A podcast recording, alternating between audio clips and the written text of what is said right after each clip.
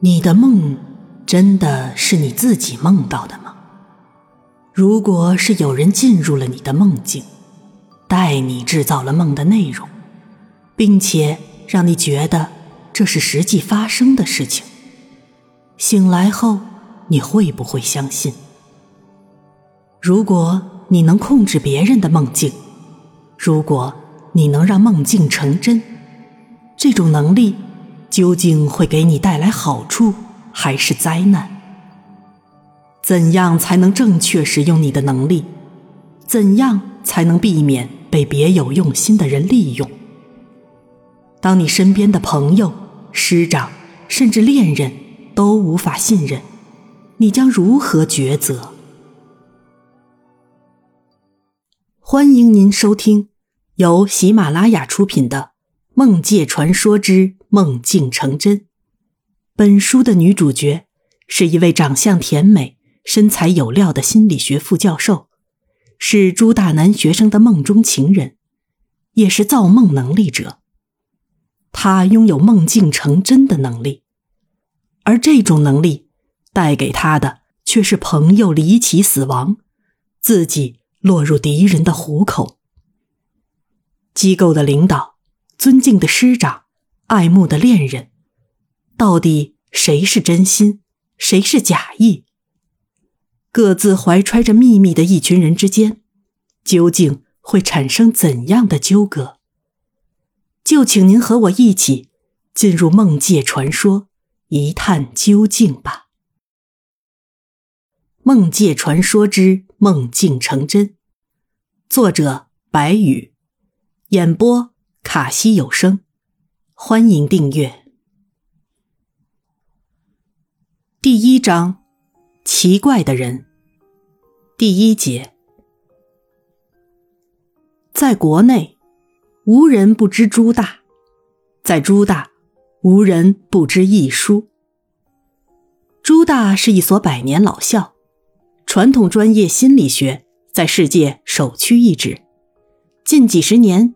也涌现出几位锐意进取的心理学教授，在国内学术期刊接连发表震惊心理学界的梦理论，引发世界热议。一书，其实他并没有什么骄人成绩，更不曾引起什么社会热议话题。他在朱大之所以人尽皆知，完全因为她是历届学生心目中的女神形象。她长相甜美。生有一张娃娃脸，长发飘逸，眼睛会笑，皮肤白皙，大长腿，身材曲线。总之，他符合所有男生梦中情人的形象，亦足以引发所有女生的嫉妒。他在朱大就是神一样的存在。直到最近，一条恶趣味的留言才将他。从传奇女副教授的位置拉下神坛，现在遍布校园的学生都在议论：听说了吗？易老师其实是拉拉。同学们为什么这般议论易书？其实还得从一个由来已久的猜测说起。易书已经不小了，三十五岁的年龄，据说从没恋爱过，而且至今没有稳定的对象。有人说，他把自己全部奉献给了教育事业。十年前，他就读于朱大心理学，因为成绩优异留校任教，后攻读完心理学博士。那年，随之评了副教授职称，正式进入 D 实验室。据说那里是朱大最顶尖的心理学研究成果，有诸如梦界在内的很多课题研究。是本校心理学专业梦寐以求的天堂，朱大至高无上的荣誉所在。这么优秀的大龄剩女，自然引发历届学生的好奇。只是近十年都顶着神一样的光环，被学生传得神乎其神，突然冒出这么个闹剧，不免令人唏嘘不已。其实，一书一早就听闻了这个消息。而且源于他昨晚梦见的一个奇怪的梦。虽然早起后心里稍感不适，但他不是一个自甘堕落的人。上午有他的课，他无论如何不会抛开那些学生躲去哪里哭，即便因为压抑非哭不可，他也会另找时间在合适的地方向某人哭诉。此刻，他身为老师，无论内心如何五味杂陈，他示人的面貌永远那么阳光温暖。在教室外的楼道内，见到他的学生已经表现出了异样的神情，像是见到了恶心的东西一般躲开他。那一刻，他心底其实是崩溃的，而且心底开始有个尖涩的声音在喊：“你这个令人反胃的女人，真的是拉拉吗？请你离学生们远一点，不要玷污了他们纯洁的心灵。”然而，他看上去依旧笑容和煦，一路迈着铿锵有力的矫健步伐来到教室的讲台前。这间阶梯教室。容纳了两百多位心理学在读学生，见他出现，整个教室立刻鸦雀无声，给人感觉像是身在开庭的法院，讲台上的一书正在接受众人的严厉审判。此情此景，一书是有些忌惮的，毕竟人言可畏，更何况他在学生们心里一直是在某一个高度，突然觉得。他变成个恶魔，任何人在经历过这样的心理起伏后，都可能变得行为激进。很难讲课堂上会发生怎样的意外，因而他有些提心吊胆。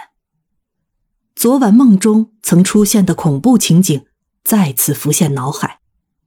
当他在昔日最熟悉的讲台站定后，看到面前一片片的学生投来异样的目光，内心。多少还是有些震颤。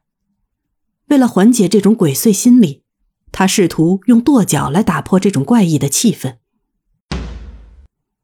教室里随之回响起这样的声音。为了避免无聊的人嚼舌，他故意低头去查看，试图告诉别人，脚下好像有什么东西令他不舒服。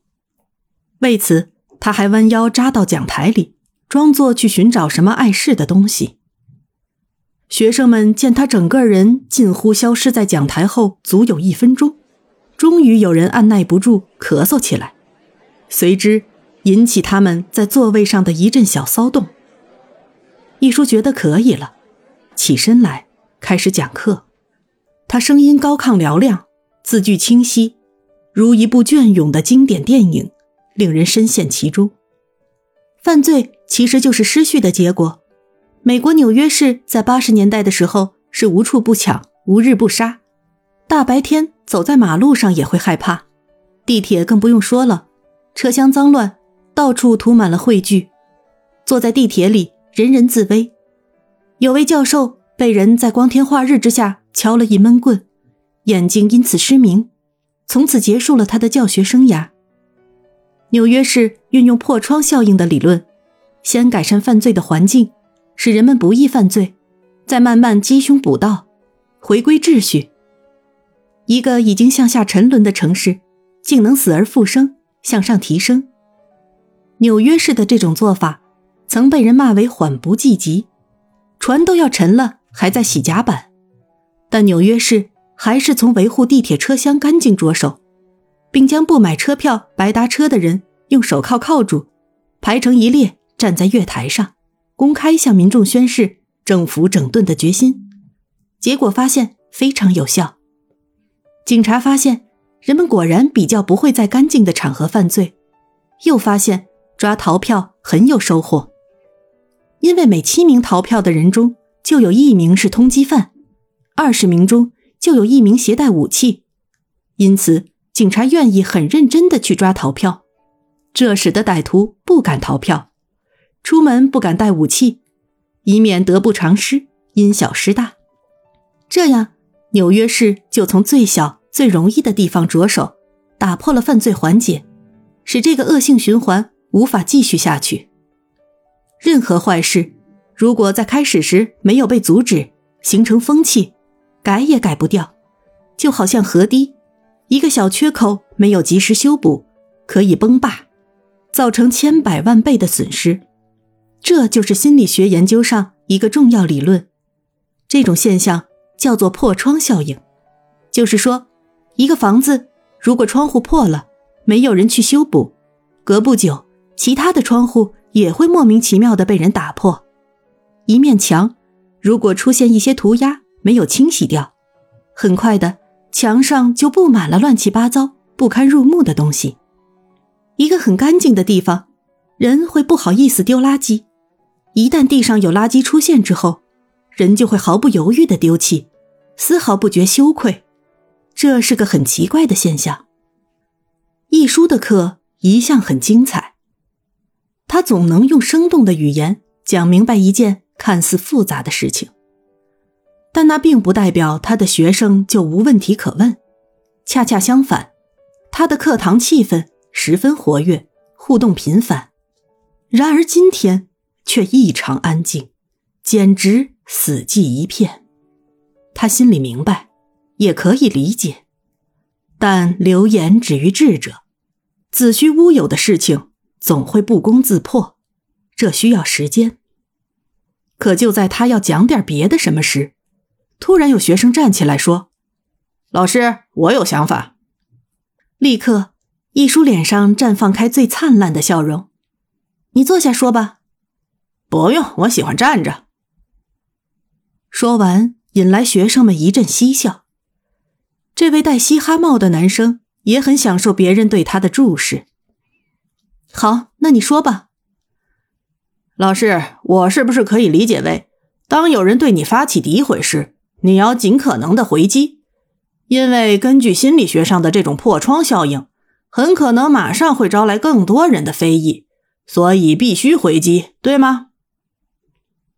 他的问题似乎话里有话，一书隐约感觉到。他是在故意挑唆，在赤裸裸的嘲笑他，不排除他有些哗众取宠的意味。当四下毋庸置疑的响起学生们的嬉笑时，一书明显在他脸上看到一丝满足感。虽然那些都只是猜测，但他心里也会十分难受。他不想别人看到他懦弱的一面，故而露出坚强的微笑。你非要这么理解，不能说你什么，但我真的不置可否。我希望你首先树立正确的人生观、价值观，不要断章取义。学生们听到他铿锵有力的回怼，自然心潮澎湃，引来哄堂大笑。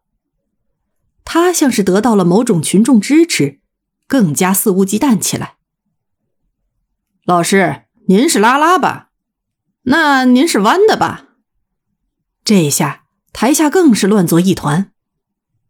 一书教书这么多年，的确见过一些调皮捣蛋的学生，但如今天这种无理举动，真是史无前例。因此他有些愤怒。你叫什么？他既然敢乱来，似乎也没想过惧怕，故而骄傲地说：“老师，我叫于适。”好。一书不得不佩服现在的零零后学生，真可谓语出惊人，不可理喻。这种无聊的问题，课后私下来找我聊，我很乐意回答你的。说完，台下先是鸦雀无声，随后竟然有人打起口哨，简直流氓行径。一书有些气急败坏，可此刻响起了下课铃声，学生们蜂拥而起，一路说笑着离开了。就好似十分嫌弃他这个老师一般。